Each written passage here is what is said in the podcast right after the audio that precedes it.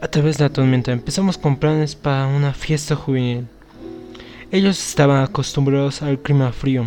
Orny y él comenzaron a limpiar y desempacar las maletas para la fiesta juvenil que se daría. Al terminar se relajaron un poco. De repente, pam, la vaca viene esperando en el portón, lo cual era un poco inusual. Orny ve algunas gotas de agua cayendo, lo cual no era nada nuevo. Pasa el tiempo, ellos oyen al perro gimoteando en la puerta, esperando ser metido a la casa, lo cual sucede después.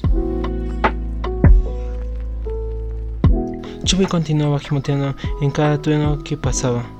Sis pregunta de forma cariñosa y de forma chistosa: Chubby, ¿cuál es el problema, perro cobarde? Entonces la luz se va. Cuando Cis y la abuela estaban cocinando, ellas se las arreglan poniendo unas velas.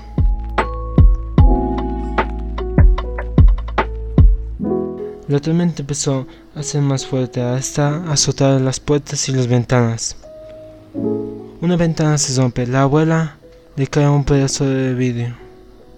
Sí, sí, ella la arrastran a la abuela a la cama de su cuarto para esconderse de esta tormenta.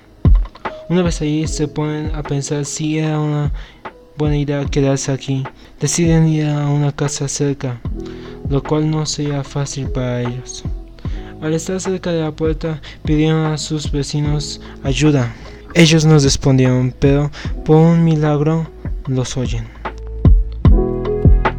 Después de todos los acontecimientos, comentan que a Orni un ángel le habló, diciéndole váyanse de su casa, que no es seguro. El padre ve la casa destruida y queda decepcionado por no haber protegido a sus hijas.